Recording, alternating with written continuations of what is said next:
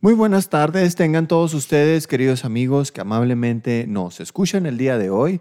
Es para mí un honor acompañarles en un programa más de esta serie que hemos titulado como Comprendiendo el Evangelio. En la parte 2 del tema 4, que habíamos anticipado desde la semana pasada, que es el mensaje del Evangelio, arrepentimiento y fe. Como habíamos también comentado en la sesión anterior, nos pareció bien tratar el tema del arrepentimiento en aquella ocasión y dejar el tema de la fe para el día de hoy. También me acompaña y está conmigo el pastor Juan Carlos Alamillo, quien estará también analizando juntos este importantísima, esta importantísima parte del tema. Juan Carlos, buenas tardes, ¿cómo se encuentra? ¿Qué tal, Jonathan? Buenas tardes, amigos, hermanos que nos escuchan. Buenas tardes. Es un gusto y un privilegio poder compartir estos micrófonos con Jonathan, pastor de jóvenes de aquí de la iglesia. Y pues qué mejor que un tema que es interesante, es la fe. Es la fe, fundamental, básico, importantísimo y pues que el Señor nos dé, nos dé la gracia para compartir y hablar como debemos. ¿Qué le parece si, si abrimos con una oración, Juan Carlos? Adelante. Sí, ¿se, se la avienta o qué? Ok. Eso, eso, qué bárbaro. pues. Toda la actitud. Padre, gracias esta tarde por la vida, gracias por la salud que tenemos. Y Padre, queremos pedirte de tu sabiduría, de la guía de tu Espíritu Santo esta tarde para poder compartir tu palabra, Señor. Ese tema tan importante que ha cambiado nuestra vida, este tema en el cual eh, la hemos puesto toda nuestra fe en ti, Señor. Permítenos, Señor, eh, enseñar a través de tu palabra que seas tú el que esté dirigiendo todo, que prepares también los corazones de los oyentes que estarán pendientes de, de esta transmisión. Bendice este tiempo, Señor, y gracias por la vida de Jonathan, su ministerio. Pedimos que le bendigas al igual que a su familia. Lo pedimos y lo ponemos en tus manos en Cristo Jesús. Amén. Amén. Como ya habíamos comentado, perdón, habíamos comentado la semana pasada la importancia que tiene el arrepentimiento, lo fundamental que es, ¿no? ¿Por qué? Bueno, pues porque nos identifica con el pecado y nos hace aborrecerlo, nos hace sentirnos tristes, apesadumbrados y nos hace valorar también, eh, pues, quién es Dios, ¿no? Vemos las cosas en el sentido correcto, aprendemos a odiar lo que Dios odia, a detestar lo que Él detesta. Y por otra parte, en el cambio que sucede, en el cambio de mente que, que da lugar a este proceso, nosotros terminamos también amando lo que Dios ama. Veíamos que la, la pena, la culpa, el sentimiento de tristeza viene, eh, viene ligado con lo que es el arrepentimiento y el fruto de ello es la salvación, la limpieza profunda, ¿verdad? Veíamos que era, no, no era nada más que se cubriera de manera externa, sino que es una limpieza profunda, arrancado desde la raíz. También comentábamos la importancia de la confesión, de la confesión, no nada más el reconocimiento y decir Dios tú sabes, sino confesar, confesar a Dios lo que hemos hecho. Conscientes, claro está, de a quién hemos ofendido, ¿verdad? ¿Se me pasó decir algo más, Juan No, Carlos? no, estamos bien, estamos bien. Y no podemos tocar el tema de la fe si no tocamos primero el arrepentimiento. Veíamos la semana pasada que es un eslabón. Los dos van juntos, los dos van de la mano. Entonces, si hay alguien que quiere entregar su vida a Jesús por medio de la fe, como lo vamos a ver más adelante, necesariamente tiene que hacer dos cosas. Uno, arrepentirse y dos, lo que mencionabas, confesar pecados. Si no, no puede llegar a tener fe. Y debe ser un arrepentimiento genuino, no un arrepentimiento, por llamarlo de esta manera, algo emocional. ¿sí? que solo sintió, eh, voy a usar el término efervescencia, como el, el alcacelser en el agua, se emocionó y, y dijo, ya estuvo. Pero si sigue con el mismo tipo de vida, con la misma conducta, realmente no hubo un arrepentimiento genuino. Entonces, si queremos lle- llevar al- a la persona hasta la fe en Cristo Jesús, tiene que iniciar su proceso en el arrepentimiento. Sí, sí, porque lo comentábamos con, con el sermón de Juan el Bautista, el sermón de apertura y de preparación para la venida del Mesías. Él decía, den frutos dignos de arrepentimiento. Y hacía la aclaración y la seria advertencia. He aquí ya está el hacha a la raíz de todo árbol que no da buen fruto, el cual es cortado y echado en el fuego. O sea, no, no podemos estar jugando con esto. ¿Y cómo sabemos si es un arrepentimiento superficial? Pues claro, no produce No fruto. frutos. Exactamente, no hay frutos, la persona sigue con su mismo estilo de vida, entonces no es un arrepen- re- arrepentimiento genuino. Sí, sí, pues si yo tenía problemas con la bebida, por ejemplo, y yo digo, Dios, lo lamento, pero es porque tengo esa que le llaman la cruda moral, el efecto físico, ¿no? La deshidratación inherente que viene en el proceso, pues claro que me voy a sentir miserable, pero eso es momentáneo. Bueno, momentáneo si es un arrepentimiento superficial, pero es profundo si es aquel que viene de parte de Dios, ¿verdad? Aquella tristeza que Dios produce para arrepentimiento y que conlleva y da como resultado la salvación. ¿Por qué? Porque nos libra. Nos libra. Él es el Cordero de Dios que quita el pecado. del mundo. O sea, no el que lo nada más lo cubre, sino lo quita de en medio, el poder del pecado, la esclavitud del pecado. Y a eso nos referimos, que cuando viene el arrepentimiento, eso es lo que sucede. Así es. Ahora, la segunda parte de esto, del mensaje central que el Señor Jesucristo proclamó y que lo leíamos en Marcos capítulo 1, el Señor se acercó a la multitud y les dijo, el tiempo se ha acercado y el reino de los cielos ha venido. Arrepiéntanse y crean en el Evangelio.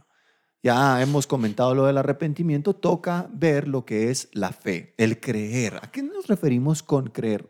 O, dicho más específicamente, ¿a qué se refiere la Biblia con la fe, con creer? A ver, Juan Carlos, una definición rápida de la fe. Bueno, eh, la fe eh, en sí, el- el- la palabra original eh, viene de epistemos, que, es eh, confianza.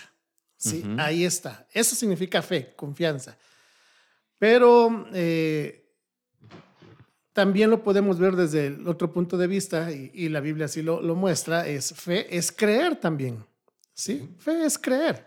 Entonces, eh, podemos tener las dos definiciones, tanto confianza como creer. De esa manera podemos definir fe. Ahora, podemos preguntarle a las personas a, a- a hacer una encuesta. Vía telefónica. Vía- Ah, ándale, que empiecen a entrar las- sus mensajes por WhatsApp. Aquí les vamos a estar contestando uno por uno. Y este, a la- preguntarle a las personas, ¿usted cree en Dios? La mayoría, yo creo que el 95% de las personas va a decir, sí creemos en Dios. Y es un creer de lo que, de lo que estamos hablando, ¿no? Definición de fe. Pero ese creer eh, lo podemos dividir en dos partes. El- la manera en que creemos intelectualmente, mentalmente, Sí. porque la gente cree que hay un Dios, pero solo lo tiene en la mente. Solo porque desde chiquito lo llevaron a determinada iglesia y le enseñaron que Dios existe. Los papás le decían en la casa, eh, los abuelos, llegó a la iglesia, se lo recalcaron y cree. Pero no es ese creer de depositar toda tu confianza en Jesús. Es- esa es la segunda parte, lo que yo así lo veo. Toda la gente puede decir, es más, dicen que tienen fe en Dios, la gente. Pero no es una fe de, de la que estamos hablando que viene de la mano del arrepentimiento. Es una fe que dicen, "Te- pongo mi confianza, entre comillas, en Dios, pero no dejan, no entregan toda su vida a Dios. Entonces, ahí está la diferencia en ese creer, en esa manera de ver la fe. Ok. Porque algunos dicen la definición rápida, sobre todo en el instituto, ¿no? Los, o los muchachos que van ahí y, y tienen un, algún seminario o algún cursito por ahí, luego lo salta. Hebreos 11.1 dice, es pues la fe, la certeza de lo que se espera y la convicción, de, lo que, no se ve. Y es una definición como que de examen de, de escuela, ¿no? Ujú. Es, ¿qué es la fe? Y lo, pum, lo copiamos Sí. y lo vaciamos ahí. Pienso que no que el, el- el texto esté incompleto, por supuesto que no, es riquísimo en significado, pero no podemos reducirla a ese texto solamente. Los antiguos solían comentar acerca de la fe que consiste en tres aspectos fundamentales. Ujú. El primero tiene que ver con conocimiento. Yo tengo que saber en qué creo, en qué, de- en qué, pues cuál es mi fe. Se dice de una anécdota que le preguntaron a un trabajador de las minas de carbón y le, le dijeron, oye tú fulano, ¿en qué crees? Pues en lo que cree la iglesia, contestó él. Y le dice, ah, ok, magnífico. ¿Y en qué cree la iglesia? Pues lo mismo que yo. ¿Y en qué crees tú y la iglesia? En lo mismo. Entonces dices, oye, pero pues no está respondiendo Sí, la sí, no pregunta. hay- Es una cuestión muy vaga, ¿ok? Es una creencia muy superficial y lo podemos, incluso con, con el mismo texto de Hebreos, la- es, esa es la misma clase de confianza que tienen los niños en Santo Claus, por ejemplo. Sí. O la clase de, de confianza que le tenemos, no sé, al que dice el clima en la televisión, en las noticias. O sea, es una certeza de lo que yo espero y una convicción de lo que, no veo, ve. de lo que no estoy seguro, digamos. Es simplemente depositar una cierta creencia. Y no difieren en la fe de, la- de las otras religiones, No, no, de las no. falsas religiones, de los falsos dioses. Es más, a, a veces ellos tienen hasta más devoción de los que denominados cristianos. Entonces, la fe tiene que tener este elemento fundamental que es conocimiento. ¿Conocimiento de qué? Ya lo comentaba usted hace un momento. En Cristo. En quién es Dios, en quién es Cristo y lo que Él está ofreciéndome a mí, en lo que Él me está demandando a mí, en lo que Él dice acerca de mí. Entonces, esas cosas yo las tengo que saber para decir, bueno, entonces yo creo eso o yo no creo eso. Sí, sí. O yo lo, yo, yo, yo lo asimilo o no lo asimilo, pero tengo que, tengo que tener cierta información o cierto conocimiento básico, si queremos, de quién es Dios, de quién es Jesús, de quién soy yo y lo que Él quiere hacer en todo sí, lo sí. conmigo, en mi vida, ¿no? Hay un canto, fíjate, de esos himnos. Yo sé que tú eres más de aquí de R, no, no iba a decir RBD, no, no, que RBD. tú eres de los, estos coreanos, de los BTS para acá. Entonces, eh, pero hace muchos años hay un himno y, y- y me gusta la letra porque dice, más yo sé en quién he creído Sí. y es poderoso para guardarnos hasta el último día. Eso es el conocimiento al cual te estás refiriendo. Sí. En- que nosotros como cristianos, eh, y yo creo que es una ventaja que tenemos, sabemos en quién está depositada nuestra fe, Claro. en quién creemos. Tenemos ese primer elemento que tú estás mencionando de la fe, el conocimiento. Sí, y continuando con lo que decían los antiguos, y me estoy remontando a muchos, muchos siglos Ujú. atrás.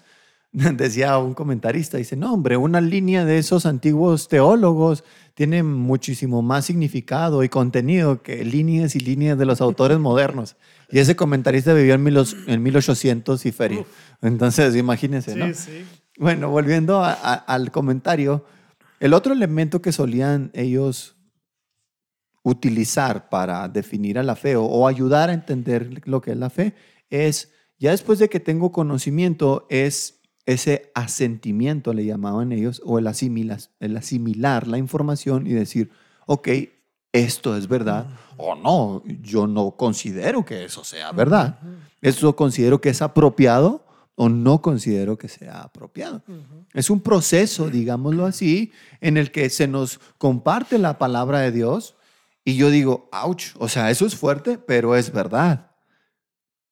Yo tengo que creer eso, yo tengo que, que- que decir sí, porque pues, es inevitable. Ahora, toda la Biblia es verdad y la palabra de Dios es verdad y es más cortante. Y cuando llegan los hombres, cuando ellos dicen no, entonces están rehusando a creer. Exactamente. Eso es parte fundamental. No, al no aceptar el mensaje, están no creyendo, están no teniendo fe, Ujú. Porque no están asimilando lo que la Biblia les dice. No están entendiendo el mensaje que tiene la palabra de Dios para Exacto. ellos. Sí, sí, porque lo pueden entender acá en su mente. Ah, no, sí. Es no es complicado, ¿va? Pero no lo están aceptando. Exactamente, que es diferente. Sí, y digo, estamos, ¿no? Porque todos, todos, la, la raza humana estamos todos inmiscuidos en el mismo problema. Todos tenemos el mismo corazón duro y la mente torcida, Ujú. entenebrecida. Sí. Entonces, no, no se trata de un determinado grupo que estemos en contra de alguien en particular. Estamos diciendo lo que la Biblia dice y a todos nosotros nos dice lo mismo. Así es, así es. Y el tercer punto y el final, el que termina siendo el, el agente determinante, ¿no? el, el que cierra el proceso, es depositar nuestra confianza, como ya lo, lo, lo decía usted Sí, sí. que es, ok, ya, ya mm, sé quién es Dios, o me lo están diciendo, ¿cómo es? Yo estoy asimilando y estoy diciendo, sí, eso es verdad, porque la Biblia lo dice. Y al final está la lucha de cedo ante ello, me rindo, Entrego o no entrego mi vida. entrego o no entrego mi vida. Ahí está el, el, el meollo. Ahora, ¿qué tan fundamental es la fe? Bueno, pues la salvación viene por la fe. Exactamente. Viene a través del arrepentimiento, pero el medio de aceptarla y tomarla con las manos es por medio de la, De la fe. fe. Y podemos irnos o remontarnos hasta Romanos capítulo 3, que es el, el inicio de las cartas, de las epístolas de los apóstoles, en donde aparece el apóstol Pablo dando toda una cátedra de por qué la salvación de Dios, el plan de Dios perfecto, el Evangelio, está fundamentado en la fe. Y podemos leer desde el, desde el versículo 21 y vamos a leer hasta el 28. Ocho. Hasta el 28. Dice, pero ahora, aparte de la ley, se ha manifestado la justicia de Dios testificada por la ley y por los, y por los profetas, perdón, y la justicia de Dios por medio de la fe en Jesucristo, para todos los que creen en Él, porque no hay diferencia. Por cuanto todos pecaron y están destituidos de la gloria de Dios, siendo justificados o hechos justos de manera gratuita por su gracia mediante la redención que es en Cristo Jesús, a quien Dios puso como propiciación por medio de la fe en su sangre, para manifestar su justicia a causa de haber pasado por alto en su paciencia los pecados pasados, con la mira de manifestar en este tiempo su justicia, a fin de que Él sea el justo y el que justifica al que es de la fe en Jesús. ¿Dónde pues está la jactancia o el orgullo? Queda excluida. ¿Por cuál ley? ¿Por la de las obras? No, sino por la de la, la ley de la fe. Concluimos pues que el hombre es justificado por fe sin las obras de la ley. Bueno, pues más claro que el agua, pues imposible, Sí, ¿no? No se puede. Imposible. Ahora, pero vamos a desglosar lo que el apóstol Pablo está queriendo decir. Dice que aparte de la ley. ¿A qué se refiere con la ley? Pues con el sistema ceremonial judío del Antiguo Testamento. Y él era, eh, él lo dice en Filipenses, o sea, dice, yo soy judío de judíos. En cuanto a la ley, soy intachable. De O sea, hueso colorado, como dice. Ándale, o sea, yo creo que Pablo tiene el argumento para explicar la ley. Sí. Sí, Tiene- sí, pues la conocía. Sí, la conocía y, y- y le respaldaba su vida como buen judío, sí, como judío. Entonces, lo que me llama la atención aquí de, de Pablo es que está mezclando la ley, pero dice que la justicia de Dios está basada y testificada en la ley y en los profetas. Sí, estaba como anunciada, ¿no? Así Estaba es. anunciada en el Antiguo Testamento de que iba a venir otro, otro como Moisés, mayor que Moisés, Sí, de sí. hecho, que él era, iba a ser sacerdote, como el sistema judío que tiene sacerdotes, que no de un templo hecho de manos humanas, sino uno celestial que está directamente con Dios el Padre, y que iba a ofrecer sacrificios para perdón de pecados. La ley establecía que el alma que pecare Esa morirá. Sí, y también decía que cuando no era de manera intencional, había un método para recibir perdón de Dios. ¿Y cuál era ese método? Sacrificar, sacrificar un corderito, un borreguito. Así es. Entonces, este sistema ceremonial consistía en derramamiento de sangre, porque sin derramamiento de sangre no hay remisión de pecados. Ahora, en Cristo Jesús, Él representa ese cordero. Por, el- por eso le llamamos a Jesús el cordero de Dios. ¿Por qué? Porque Él iba a presentarse a sí mismo como un sacrificio, como un sacrificio que iba a saldar la deuda con los pecadores. Entonces, por eso dice, aparte de la ley, además de la ley, se ha manifestado la forma en que Dios se manifiesta su justicia. Es interesante que dice justicia, ¿eh? No dice, manifiesta la misericordia. Y vamos a tratar cómo es que Dios permanece justo en el proceso. Dice, testificada por la ley y los profetas, anticipada desde el Antiguo Testamento, anunciada por los antiguos, y esta justicia de Dios viene por medio de la fe en Jesucristo. No es una fe en la iglesia, no es una fe en los pastores, en los líderes, en los predicadores, es en Jesucristo. Aquí lo especifica el apóstol Pablo y cabe señalarlo de manera precisa para no caer en el error. La fe auténtica descansa únicamente en Jesús el Mesías. para todos los que creen en Él. Todos los que creen en Él. Y no hay diferencia entre si es judío o no judío, si es rico o si es pobre, si es educado o no educado, si es alto o pequeño, si es joven o es anciano.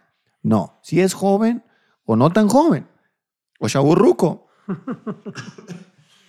No hay diferencia, dice el apóstol Pablo. Esta justicia de Dios está ofrecida de manera universal, por así decirlo, de parte de Dios, en Jesucristo para todos los que terminan depositando su confianza en Él, en este sacrificio. Así Porque es. en el versículo 23, ¿qué dice?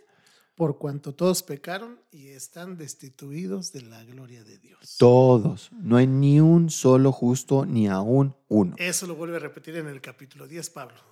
Y hablando de justicia, nadie, ningún, ni tú ni yo somos justos. Sí. ¿sí? Y nadie, nadie es infalible en este mundo. Todos somos personas que fallamos, que cometemos errores. Sí. Estamos alejados de Dios de manera natural. Exactamente. No es que yo estaba bien con Dios y cometí un error y me despojó. No, no, no. Desde un principio estábamos despojados, alejados, destituidos de su gloria. El pecado es el que nos aleja. Sí, y ese, esa gloria es inalcanzable. Entonces Dios tiene que solucionar el problema y lo soluciona a través de Jesús. Sí. A través de Jesús, Dios manifiesta su justicia y nosotros la terminamos recibiendo por medio de la fe. Así es. Y, y hablando de justicia, Jonathan, me llama mucho la atención. Ah, No sé tú en el contexto de la iglesia que vienes, pero al menos en mi contexto de la, de la iglesia que vengo en Veracruz, este, pocas veces llegamos a tocar el tema, o casi nunca, de un Dios que es justo. Hablamos mucho de un Dios amoroso, de un Dios bondadoso, misericordioso, que extiende su gracia al hombre, pero pocas veces desde el púlpito llegamos a decir, ¿sabes qué? Dios es justo. Y lo dice Romanos 6:23, en su justicia la paga del pecado es muerte. Es muerte. Sí, pero pocas veces tocamos el tema de la justicia de Dios. Sí. No sé si tal vez nos da temor decirle al, al- al hombre o, o a, o a los hermanos de la iglesia, hermanos, esforcémonos por vivir una vida que agrade a Dios porque Dios es justo. Sí. ¿Sí? Y entonces yo creo que nos hace falta un poco más a la hora de presentar el Evangelio y, a- y aún a veces en, en enseñanzas en la iglesia, hablar de la justicia de Dios. Porque a Dios, y, y sí, Dios es amor, lo dice su palabra, ¿sí? Dios es bondad, Dios es gracia, Dios es misericordia, y lo vamos a ver ahorita. Pero, ¿por qué no enseñar más seguido? Dios es justo. Y su justicia alcanza a todos. Sí. Y, y demanda, demanda que el alma que pecare, esa morirá. Ujú. No es el alma que pecare sin querer. No, no, no, no, no, no. Aquí no hay, con Dios no hay excusas. Aquí no está el chavo del 8 que fue sin querer queriendo. Sí, aquí no. lo que lo hace, lo que haces es porque ya está aquí, ¿me entiendes? Y Sí. está en la mente y Sí. ofendes a Dios antes que nada. Sí, y eso es lo que va a producir el arrepentimiento. Exactamente. Ahora, ya después de que yo me siento terrible, de que yo ya entiendo que ofendí a Dios y que Él es justo y que yo merezco el infierno por lo que hice, aunque sea pequeño ante mis ojos o ante los ojos de los demás, entiendo que Dios debe mandarme al infierno en su justicia. Y yo clamo y digo, Dios, líbrame, perdóname. Y está este, este proceso, porque no nos debemos de separar, está esta tristeza profunda en el alma. Y entonces Dios les dice, pero en Cristo, aunque tú estabas destituido de su gloria, en Cristo, vea lo que dice el versículo 24, somos justificados o hechos justos ante Dios de manera gratuita por su gracia mediante una cosa, la redención que es en Cristo Jesús, a quien Dios puso como el pago, la propiciación por medio de la fe en su sangre. La sangre de Cristo es lo que me puede limpiar mi pecado. No y yo otra. tengo, y tengo que confiar, en- no tengo que pagar penitencia, no tengo que irme de rodillas, no tengo que caminar. Y aquí es la parte también difícil del hombre. Una vez que acepta que es pecador, y que merece el infierno o que ya lo entiendo y me siento mal. Te toca confiar en el sacrificio de Cristo. Que por su obra Dios te puede ver a ti justo. Pero no porque tú seas justo, sino porque Él te cubre con su perfección. Y la gente dice, no, ahí sí no. Y ahí, y ahí es donde entra en juego la fe. Sí, me lo quiero ganar yo. Me lo quiero ganar yo. De hecho, más adelante dice que en el versículo, ¿dónde está? 28 dice, concluimos pues que el hombre es justificado por fe sin las obras de la ley. Pero yo le quiero meter obras de la ley, hacer algo para merecerme la aprobación de Dios. Es que no vamos a hacer algo suficientemente bueno o digno que haga a Dios cambiar de parecer. O sea, si yo ya pequé y estoy destituido de su gloria y merezco el infierno, ¿qué buena acción puedo hacer para borrar mi pasado? Ninguna. Ninguna. Ninguna. Y Pablo lo explica más adelante eh, en Efesios 2, versículos 8 y 9, ahorita lo vamos a ver. Pero Pablo dice que por gracia, por ese regalo que no merecemos, somos salvos, dice, por medio de la fe. ¿Qué significa esto? Lo dice en el versículo 9. No por obras para que nadie se gloríe. Quiere decir, el ser humano está acostumbrado a hacer cosas para obtener un beneficio. Sí. Así, así es la vida del ser humano. Pero al ser humano le cuesta mucho trabajo algo tan sencillo. Solo cree en Jesús, deposita toda tu fe, toda tu confianza en Jesús y vas a tener el cielo ganado. Y es algo que al ser humano le cuesta mucho trabajo entender. Sí. Algo tan sencillo. Sí, porque también puede suceder el error, Juan Carlos, de suponer o pensar que mis lágrimas de arrepentimiento hacen a Dios que se incline ante mí y dicen, pobrecito, mira cómo está sufriendo. Y no. Lágrimas de cocodrilo. Sí, sí. O sea, nuestras lágrimas, por muy sinceras que sean, no, no nos hacen más aceptables delante de Él. O sea, el arrepentimiento no es para ganarme el favor de Dios. El arrepentimiento es, me identifica solamente con el pecado, lo mm. horrible que es el pecado y me hace sentir, aunque sea un poco, el, el odio que le tiene Dios al pecado y, y, y cómo Él lo ve. Es nada más para eso, para que cuando yo sienta la pena ya no quiera volver a ver el pecado otra vez. De verdad que le pida a Dios, ya no quiero eso. quítalo de mí. lo mismo, hacerlo, repetirlo. Pero no me está haciendo ganarme nada. Y esa está la parte difícil. Bueno, también la otra es muy difícil. De hecho, es un milagro.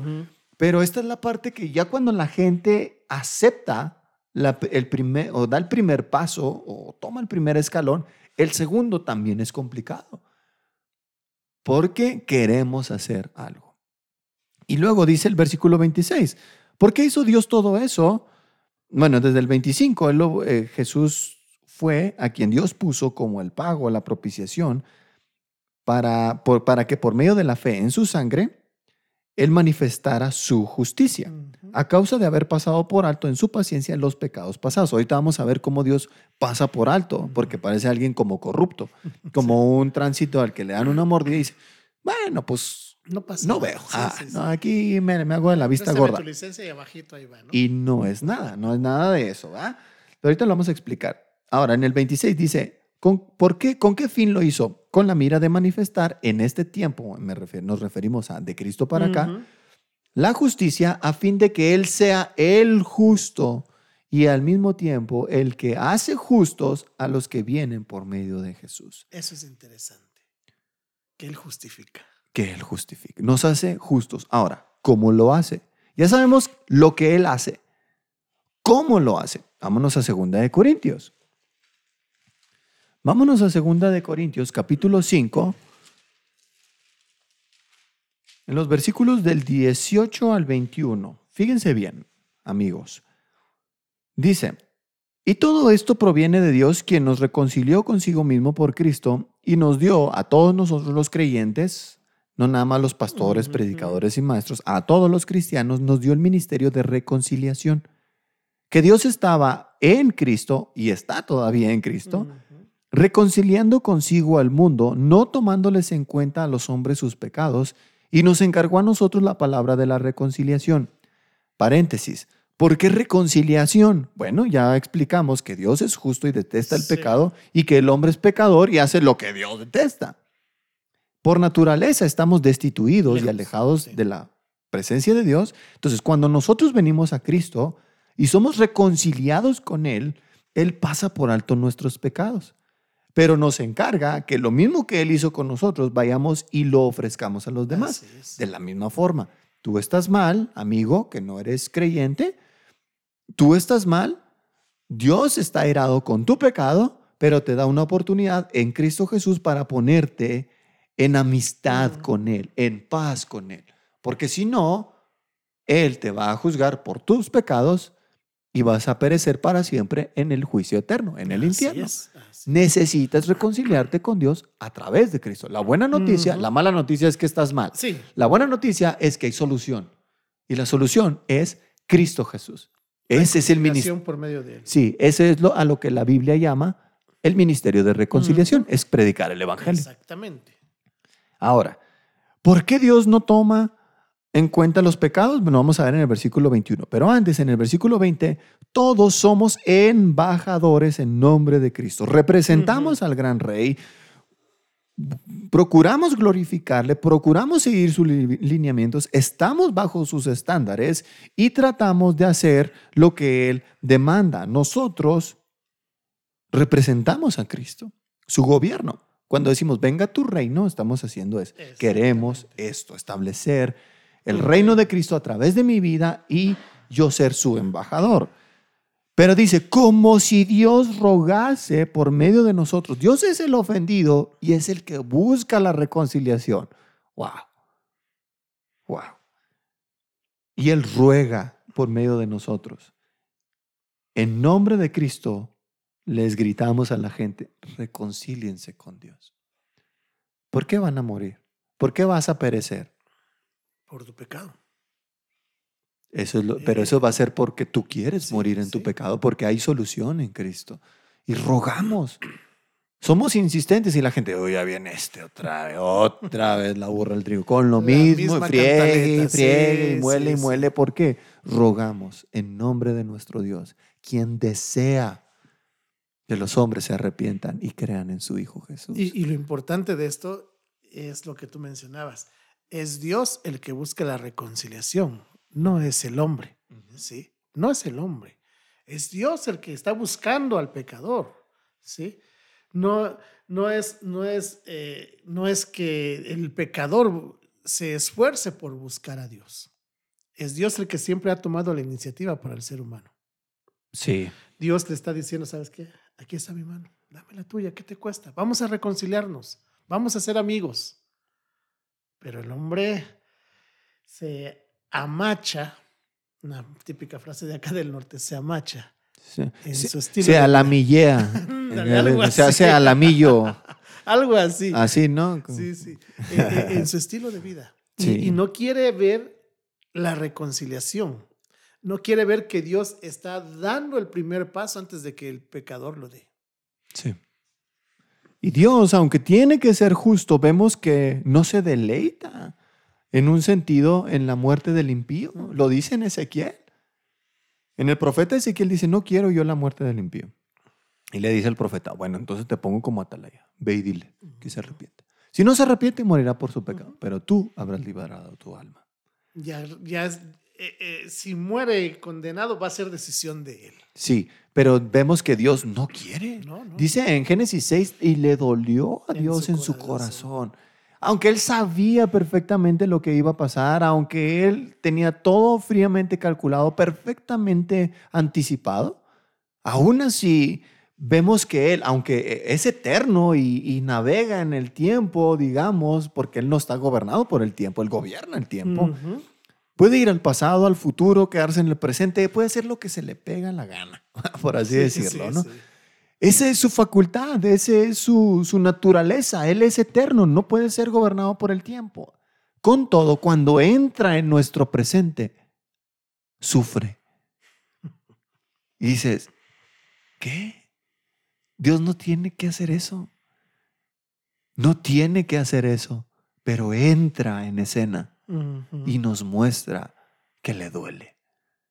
Wow, que se goza también. Ah, no, sí, o sea, sí. si él de por determinado consejo y anticipado conocimiento sabe quiénes son los que van a creer, porque él sí sabe, yo no, ni usted ni nadie, pero él sí sabe. Él sí sabe quiénes van a creer, sabe por quiénes va quiénes van a recibir su mensaje y, y todo ello de todos modos se goza. Dice que hay alegría en el cielo. Obviamente es en su honor, no en Sí, honor no, del pecador, Sí, ¿verdad? sí. Pero sigue habiendo fiesta, hay gozo. Nos recibe con brazos abiertos, no nos recibe como que ya sabía que ibas a venir. O sea, asústame, impresióname. no, sé, no es no. una máquina. Él nos recibe por hijos, nos abraza de manera real. Y esa es algo, bueno, una de las muchas cosas que a mí me impresionan de Dios, que entra en escena con nosotros, en nuestro presente, aunque Él no es gobernado por, No, por no, el tiempo. no, no, por supuesto que no. Él es soberano. Sí. Él es soberano y como bien decías, Él tiene el control de todas las cosas, ¿sí?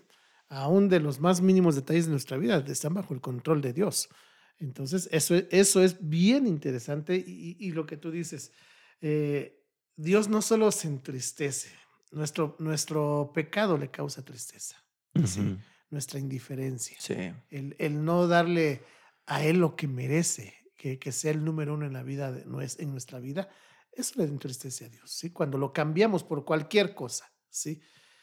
Pero cuando el hombre, bien lo mencionabas, entrega su vida a Cristo y cuando el hombre, yo, yo, yo, yo soy de, la- de esta manera de pensar, no solo cuando entrega su vida, porque lo lo mencionaste ahorita, dice la Biblia que hay gozo en el cielo por un pecador que se arrepiente, ¿sí?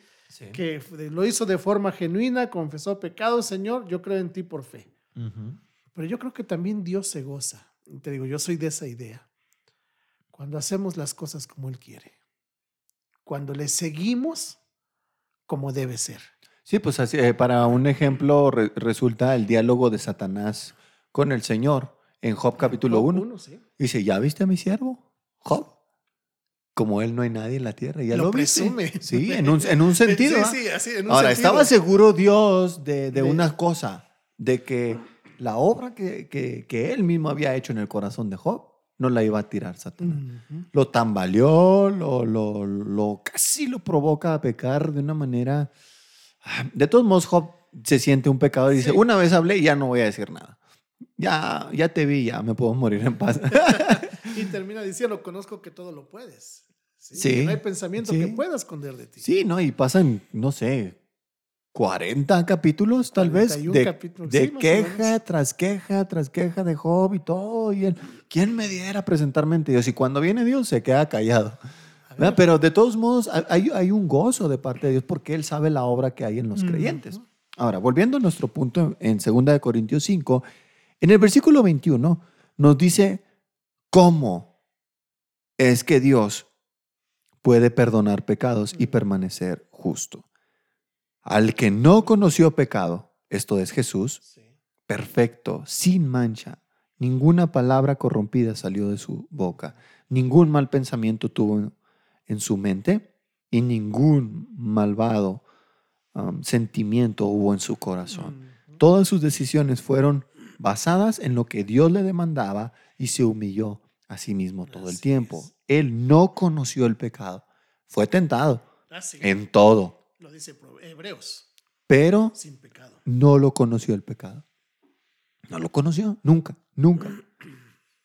Fue tentado, Mm. pero nunca se dejó vencer por la tentación. No conoció peca- pecado. Pero Dios, por nosotros, lo convirtió en pecado. No nada más le, le- puso nuestros pecados, lo volvió pecado, lo hizo pecado. Entonces, basado en esta frase, es, yo soy pecador, todo mi ser está inundado de pecado, pero él no. Y. Dios a Cristo lo hizo pecado. lo hizo pecado. O sea, agarró lo que yo soy y lo puso, en él. Y lo trató a Cristo como un pecador. como si hubiera cometido mis pecados. Por eso dice Isaías 53 que Él llevó todos nuestros pecados. E Isaías 1 nos recuerda que no hay nada bueno en nosotros desde la coronilla hasta la planta del pie. Sí. Todos somos podrida llaga. Sí. Somos pecados. Somos pecado, perdón. Y eso fue lo que cargó Dios Padre, Padre amoroso, en su Hijo al hacerlo pecado por nosotros. Y sabes que esta frase me lleva a pensar en el, en el Getsemaní, en el huerto. Cuando Jesús va a orar y le dice, Padre, si es posible, no quiero que me hagas pecado. Si es posible, que pase de mí esta copa. Si es posible, no llegar a la muerte. Porque Jesús sabía lo que le esperaba. Y cuando eso pasó, ¿qué es lo que dice? Dios mío, Dios mío, ¿por qué me has abandonado? Hasta este momento, hasta la hora sexta, había padecido de una manera indescriptible, inimaginable, pero con todo, aún Dios estaba con él. Lo estaba castigando, lo estaba destrozando, literalmente. Pero cuando llegó el momento de cargar en él el pecado, convertirlo en pecado, desde la hora sexta a la hora novena, donde hay oscuridad. Y después de ese tiempo de tres horas, mientras él se aferraba a los clavos, tanto de sus manos como de sus pies, de pronto dice, Dios mío, ¿por qué me has desamparado? Sí. ¿Qué fue lo que pasó? Que Dios miró nuestro pecado puesto en él y no lo vio, lo dejó, Lo dejó solo. le volteó el rostro. Y eso fue muy duro para Jesús. Después de ahí él entrega el Espíritu. Sí, sí. Y, y- y la siguiente frase, fíjate, la de dice, para que nosotros fuésemos hechos justicia de Dios en él, me lleva a pensar en Jesús en la cruz. Cuando Ujú. exclama, ex- exclama y dice, Padre, perdónalos porque no saben lo que hacen. Sí, y eso es lo que significa ser justificados. Es decir, su, eh, primero, Dios trata a Jesús como si hubiera vivido mi vida,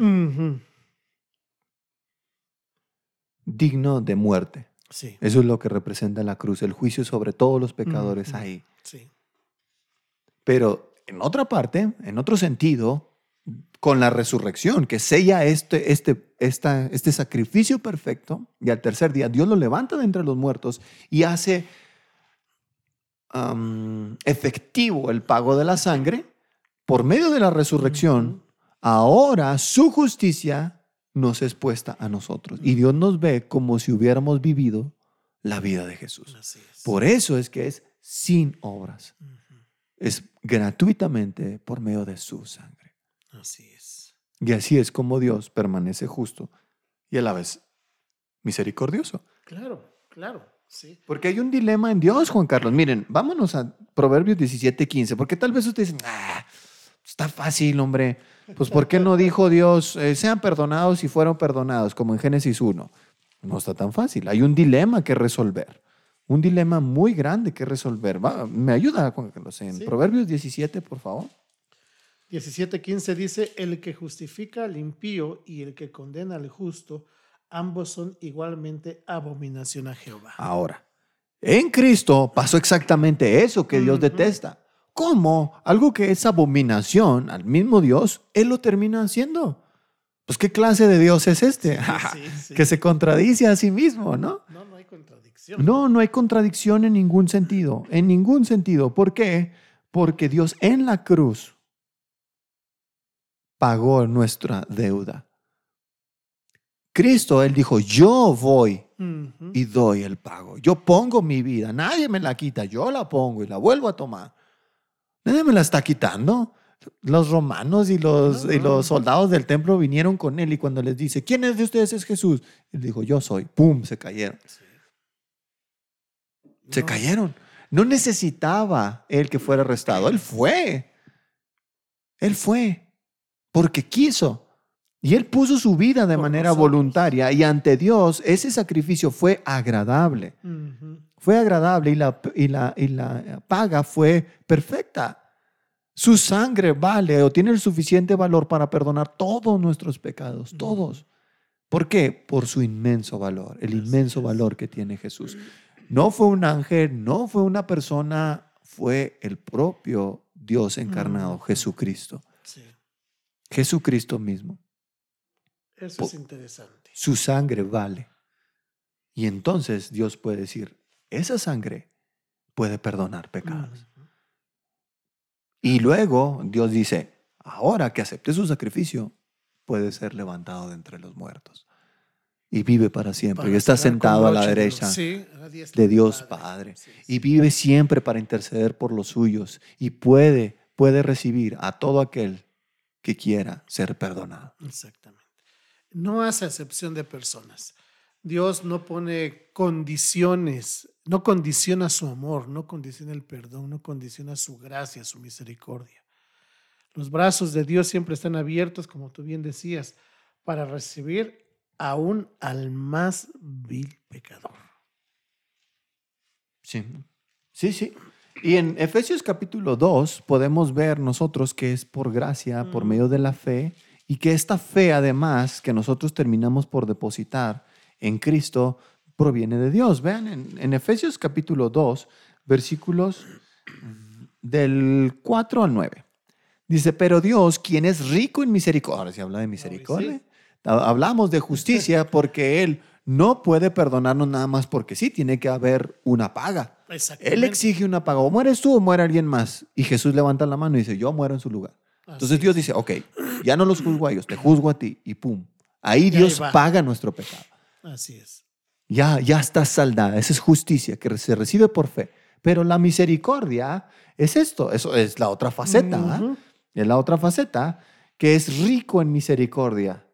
Por su gran amor con que nos amó. Vean que no fue nada más porque, nada más Porque porque, se le antojó. sí, sí, sí. es- el amor lo motivó. La misericordia vino aquí.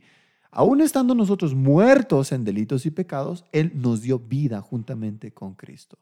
Por gracia, gratuitamente, sin merecerlo, nosotros somos salvados, salvos. Y juntamente con Él nos resucitó y asimismo nos hizo sentar en los lugares celestiales. Con Cristo tenemos un lugar en los cielos. Lo hizo para mostrar en los siglos venideros las abundantes riquezas de su gracia en su bondad para con nosotros en Cristo, para que sea glorificado, para que Él sea exaltado.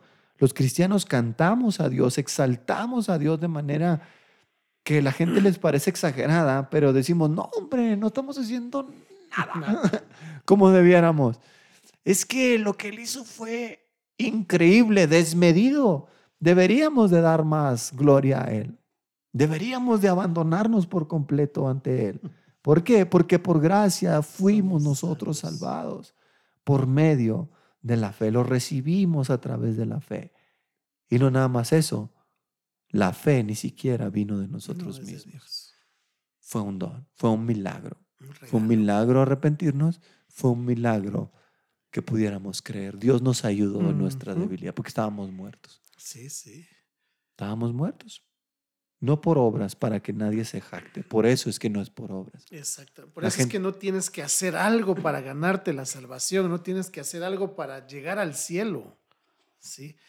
Somos los hombres los que ponemos los mismos obstáculos, el mismo ser humano el que pone la, sí, los obstáculos para poder llegar al cielo y se pone eh, reglamentos, se pone normas, tienes que hacer esto, como mencionaste hace un momento, tienes que caminar de rodillas, pero no caminar de rodillas, irte de rodillas, Sí.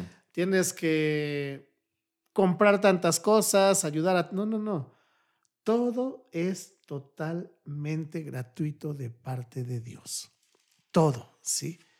Entonces, el, el- eh, no, adelante. No, el, el mismo hombre se, se empieza a dar cuenta que los obstáculos que él pone no sirven para nada delante de Dios. No sirve para nada que vengas todos los domingos a la iglesia si no hay un arrepentimiento, si no hay una fe en Jesús. No te vas a ganar el cielo por lo buena persona que eres. No te vas a ganar el cielo por las cosas buenas que tú hagas. ¿sí? Sí. Eso, se, eso, creyendo en Jesús, depositando nuestra fe en Él, como dice el versículo 8, eso se convierte en un resultado de mi fe en Jesús. Sí. Y esas son las evidencias, tanto el fruto del arrepentimiento como de la fe auténtica recae en acciones de gratitud. Ahí mismo en Efesios 2, 11, no, en el 2, en el 2, 10, A ver, que en el 2.10 dice... Porque somos hechura suya, creados en Cristo Jesús para buenas obras, las cuales Dios preparó de antemano para que anduviésemos en ellas. En ellas. O sea, ¿para qué nos, no, nos salvó, nos perdonó, no- nos ayudó a arrepentirnos, nos ayudó a creer, nos hizo mirar a, Jesús, a su, a su obra, lo que Dios hizo a través de, de- de todo ese proceso? Para que andemos en buenas obras, para que andemos como es digno, como hijos de luz, como hijos amados, como hijos obedientes. Y eso es asombroso. Y- Sí. y- y lo que pasa es que ahora queremos ser eso. Queremos ser eso. Queremos ser buenos hijos para Dios. No porque nos vayamos a ganar su favor, porque sí ya lo tenemos. No porque nos vayamos a ganar su amor, porque sí ya nos lo regaló. Claro, ya, ya está en nosotros. Ahora lo que hacemos nosotros es vivir de acuerdo a ese gran amor con que Él nos abrazó. Sí, sí. Y, y como tú bien decías, no solo es querer. Dice Pablo en Filipenses que Dios pone en nosotros el querer como el hacer por su buena voluntad. Es hacerlo.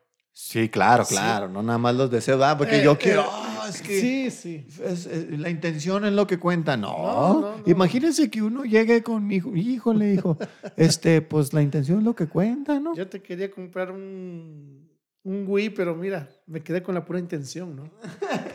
me cuelgan, entonces, perdón, yo creo que está en nosotros el pedirle al Señor, Señor, yo lo quiero hacer, pero pon en mí el, el llevarlo a cabo. Sí, y Él nos da la fuerza, Claro, por cierto. Por supuesto. Él por nos da que nos da esa fuerza. la fuerza. Fíjense bien, en Hebreos, hermanos, capítulo 4, versículo 2, nos cuenta la historia, o bueno, está en contexto de, de- de la historia de los, cuando los judíos estuvieron vagando por el desierto durante 40 años.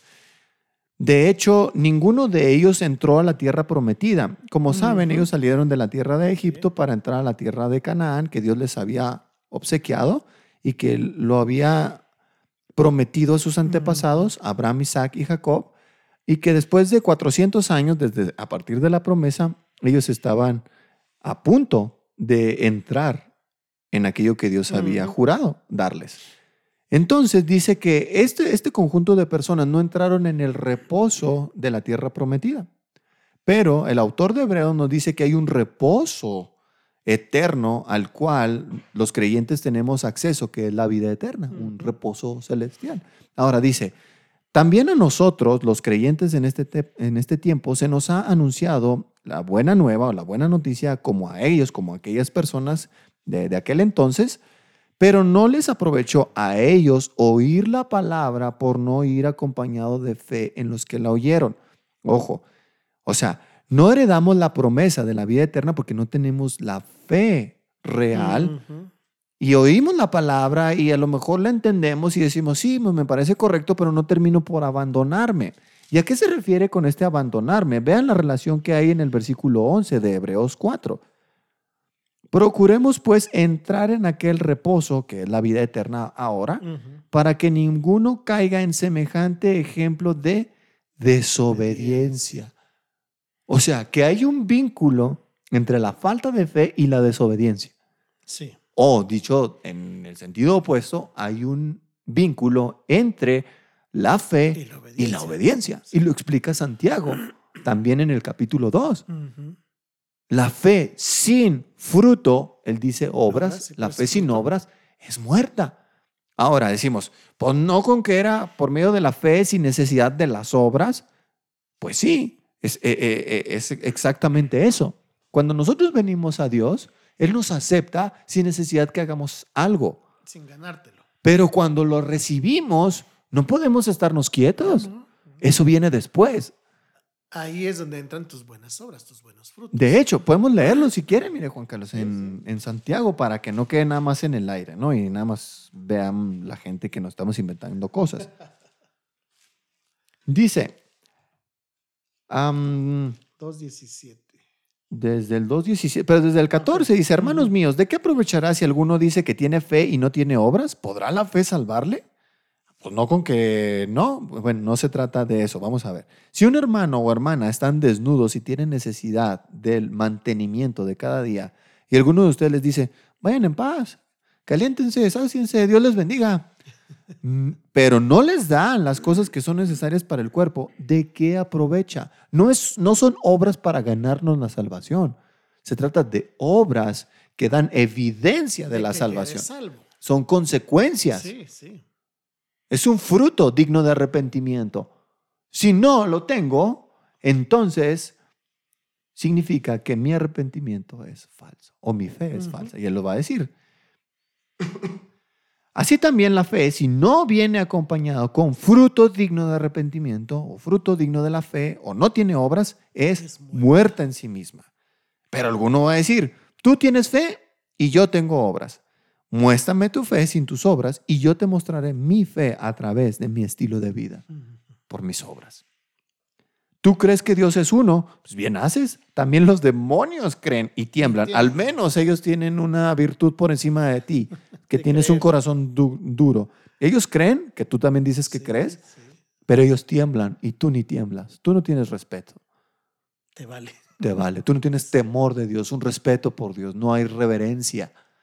Y dice que el Señor Jesucristo en, sus días de- en los días de su carne, en los días de, que fue humano, dice que oraba y levantaba súplicas al que le podía librar de la muerte y fue oído a causa de su temor reverente, de su respeto.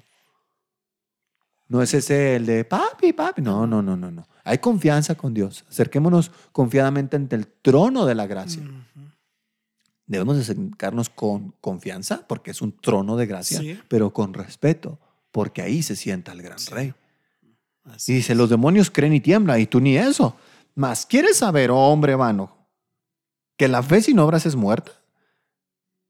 Y luego dice, ¿no fue justificado por las obras Abraham, nuestro padre, cuando ofreció a su hijo Isaac sobre el altar? Es una evidencia de que sacrificamos lo más valioso de nosotros. ¿No ves que la fe actuó juntamente con sus acciones, con sus obras, y que la fe se perfeccionó con las obras? Dice, el hombre pues es justificado por las obras y no solamente por la fe. ¿Por qué? Porque la fe y la obediencia vienen juntas. Yo no puedo decir que confío en Dios, pero no sigo sus mandamientos. Eso es falso. No estamos diciendo que las obras le salvan, no. Que estamos diciendo que las obras, Son un resultado de tu fe en Jesús. exacto. Y eso define la fe verdadera Sí. y distingue entre la fe falsa y la correcta. Exactamente. Este pasaje es bien, bien interesante porque deja bien claro Santiago. O eres cristiano o no eres cristiano. O fue una emoción llegar a, a los pies de Jesús o lo hiciste genuinamente. Solo hay de dos sabores, no puede haber otra, o eres o no eres. ¿Sí? Sí. Y O sí fui, pero me descuidé, o no, no, no, no. no, pues, es- O sea, no nos engañemos, ¿verdad? seas o no seas. Pues sí. ¿Llegaste o no llegaste a la meta? El que permaneciera hasta el fin, ese será salvo. Oye, pero yo sí fui, pero, pero no llegué. Oye, Ah, entonces, oye. ¿Llegaste o no llegaste? Sencillo. O sea, tampoco le busquemos la quinta Sí. pata al gato, ¿no? O sea, digo, sin necesidad de ser un genio, podemos ver que la Biblia es muy clara y enfática. Blanco o negro, vivo o muerto, salvo o no salvo, Sí. cielo o infierno. No da, no, no da, eh, no da medias tintas. Y por algo Jesús dice en Apocalipsis, yo no, o eres frío o eres caliente. Porque si eres tibio, dice, te voy a vomitar de mi boca. Eh, qué increíble. La única vez que yo he visto a Dios asqueado de manera tan gráfica. Qué loco, ¿no? Bueno, Sí. no me acuerdo de otra parte, no, pero... creo que no hay otro pasaje. O sea, que- porque Dios reprende a, a los judíos mm, repetidas veces en el, en el Antiguo Testamento y dice, hastiado estoy y cosas así, pero no de manera tan gráfica, ¿no? Como aquí, te vomitaré. Sí, pues sí, qué loco. ¿ah? Podríamos cerrar a manera de repaso con, Colos- con Colosenses, digo porque ya estamos Ujú. llegando a la hora. Qué rápido, ¿verdad? Qué loco. Bueno, vámonos a Colosenses capítulo 2, del versículo 13 al 15, y veamos el detrás de cámaras. Ya vimos lo que pasó en la cruz, cómo Dios puso en él el pecado de todos nosotros, por nosotros lo hizo pecado, y pues prácticamente murió en ese, en ese día, un viernes por la noche, de hace un poco más de dos mil años. Y estuvo en, en- en el sepulcro todo ese viernes por la noche, todo el sábado completo, toda la noche hasta el domingo por la mañana. Y dice que fue eh, sueltos los dolores de la muerte por cuanto era imposible que fuera retenido por ella. Y cuando él, vi, él, él se levantó de entre los muertos y ascendió a la diestra de la majestad en las alturas, ahora nosotros somos hechos justicia de Dios en él. Así es. Es completo. La resurrección es muy importante. Ah, ¿eh? por supuesto. No hay que saltárnosla, porque No. eso es, es lo que garantiza que Dios pueda mirarme con es justicia. el broche de oro. Sí. Y en, en Colosenses 2, del 13 al 15, dice, y a ustedes, estando muertos en pecados y en la incircuncisión de su carne, les dio vida juntamente con él, perdonándoles todos los pecados anulando el acta de decretos que había en contra de nosotros, que nos era contraria, quitándola de en medio y clavándola en la cruz.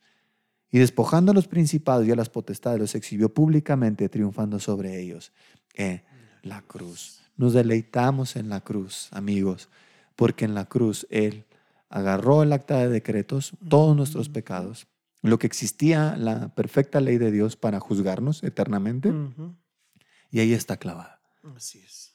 está clavada y nadie la puede quitar de ahí. Por eso dice que exhibió a los principados y a las potestades. El reino de las tinieblas, Satanás, el acusador de los hermanos, que los acusa de día y de noche, que trae condenación para con ellos, que los quiere destruir, que los quiere robar, que los quiere matar.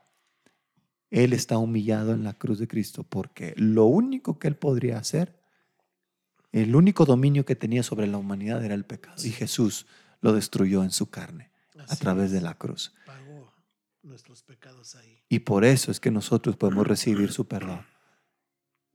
¿Qué nos cuesta? ¿Por qué es tan difícil entonces no aceptar el perdón gratuito del Señor? Yo creo que es parte de, de la naturaleza humana y Sí. tenemos que pedir ayuda a Dios para ayúdame a creer. De verdad, No. porque Sí. No es fácil que el hombre crea, sí, porque es solo dar un paso de fe. Y a veces lo más sencillo, lo más fácil, al hombre se le hace lo más complicado. Bueno, no pues es que, es se, que se fácil. complica el mismo. Pues sí. Ahora también decimos, bueno, es fácil para uno, pero ¿Por cuando qué? vemos a la cruz decimos, para nada fue fácil, ¿eh? No, no, no, por supuesto que no fue fácil. Viendo la cruz, te das cuenta que no fue fácil. Oiga, hay un canto que dice, "Nues- nuestra maldad y su amor se encontraron en la cruz. Y, el resultado fue que se reventó el cuerpo de. Cristo, del Mesías, ¿no? Hay, hay un pasaje, solo que no, es en el libro de Salmos, no me acuerdo si lo tengo marcado o no. Pero me- ahorita que dices que se encontraron en la cruz, dice, hay uno que dice que la justicia. Y se- y se besaron. algo así. Y me, y me lleva a la cruz, en serio. Me Sí, lleva a la cruz sí. ese pasaje. Claro, claro. Y es, y es, es eso, ¿no? Amigos, eh, todo el programa tratamos de, de guiarlos a través de la palabra de Dios para, para que no tengan miedo en confiar en. Dios. No es que Él le valga sus pecados. No, No, no, no, no. Costó muy caro. Nunca sabremos el precio real de nuestra maldad. Exactamente. Y, Y- nunca podremos agradecerle a Dios el que se haya despojado de su hijo, lo más valioso que él tenía. Sí. Aunque estaba consciente que Sí. lo iba a recuperar al tercer sí, día. por supuesto. de pero- todos modos. Pero eh, a- aún estando consciente, yo creo que Dios merece nuestra gratitud por, lo, por haber enviado a su hijo. sí. ¿sí? Yo creo que jamás podremos decirle o entender, al no ser que estemos ya en el cielo, pero entender ese amor, ese amor de Dios por nosotros. Sí. Y ese amor eh, que nos lo ha manifestado de diferentes maneras y la manifestación más grande para el hombre es ver a Jesús clavado en una cruz por nuestros pecados. Yo creo que eso para mí debe ser la escena que debe conmover aún el corazón más duro porque todos traemos un bagaje, un contexto de pecado, ¿sí? Y todos merecemos la justicia de Dios, quiere decir, la muerte eterna la merecíamos, estábamos condenados a ella, pero es el amor de Dios. Por eso dice Romanos 5:8 más, Dios muestra su amor para con nosotros en que siendo aún pecadores, su Hijo murió por nosotros, ¿sí? Entonces, yo creo que sería una buena reflexión para, para nuestros amigos esta tarde. no dejes que tu pecado te siga absorbiendo. Date cuenta lo que hizo Jesús por ti en la cruz. Sí. Y, también para los, nuestros hermanos, los, los que ya son creyentes, pues no permitas que la, que la frialdad se apodere de tu corazón. O sea, por eso el apóstol Pablo, creo yo, entre muchas cosas, en 1 Corintios 2.2 dice, me propuse saber, no saber entre ustedes cosa alguna más que una sola, a Jesucristo y a este crucificado. Sí. Entonces la cruz, volver a la cruz otra vez y otra vez y otra vez y que produzca en nosotros un corazón agradecido, un corazón que produzca obras, como decía Santiago, que, que dé vitalidad a la fe. Exactamente. Que, que nos convierta en hijos obedientes, hijos de luz, hijos de Dios. Exactamente, que seamos sal en esta tierra, que le demos sabor al caldo aquí en la tierra. Por gusto, porque queremos, porque vemos a, Cristo y decimos, ¿cómo no? ¿Por qué no? Claro, claro que sí. ¿Qué, ¿Qué más podría darle yo a él de lo mucho que él ya me dio? Yo creo que, viéndolo bien, Jonathan, yo creo que tú y yo no, no le hemos dado ni una cuarta parte de lo que él merece. No, no, no, o sea, ni una millonésima no, nos quedamos cortos con el darle. Sí. Pero algo que me gusta y creo que es interesante es que Dios ve nuestros corazones. Sí. Dios, es el que, los, el que los pesa, Él es el que los analiza y Él conoce nuestro, nuestra gratitud y Él conoce nuestro amor por Él.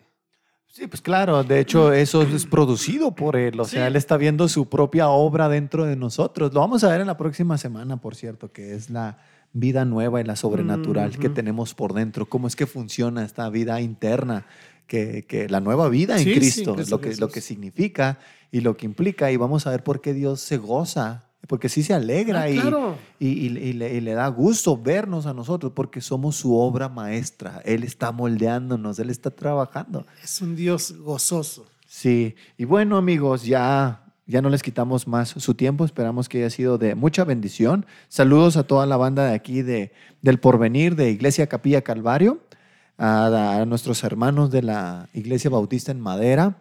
Allá en Saludos, hermanos. A la congregación del hermano Juan Carlos, a la banda de, de Rubio, de Bachíniva, de a donde quiera que llegue este, este audio, allá en Delicias, mi tierra, mi tierra caliente, pues hace calor. A Chihuahua, a todas partes. A Veracruz, allá con los jarochos, a Norizaba, Río Blanco, Nogales, toda la zona chayotera. Dios les bendiga, hermanos. Dios les bendiga. Y bueno, pues hemos llegado al final. Una lástima, pero esperamos verlos pronto, o bueno, no vernos, nos oímos pronto. ¿Algo más que comentar, Juan Carlos? Eh, creo que es todo. Gracias a Dios por este tiempo y gracias, Jonathan, por la invitación. No, de nada, para servirles a todos. Que Dios les bendiga. Hasta pronto. Bye bye.